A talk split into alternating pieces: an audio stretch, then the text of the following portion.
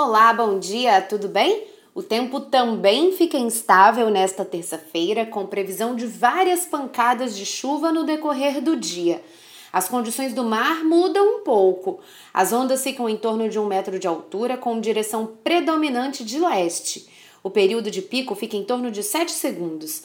Vento predominante é de leste-sudeste, com intensidade variando entre 8 e 15 nós e rajadas de até 22 nós nos períodos com chuva forte, as rajadas de vento podem chegar até 30 nós. Acompanhe a programação da TV Vitória e fique por dentro de mais informações sobre o tempo aqui no Espírito Santo.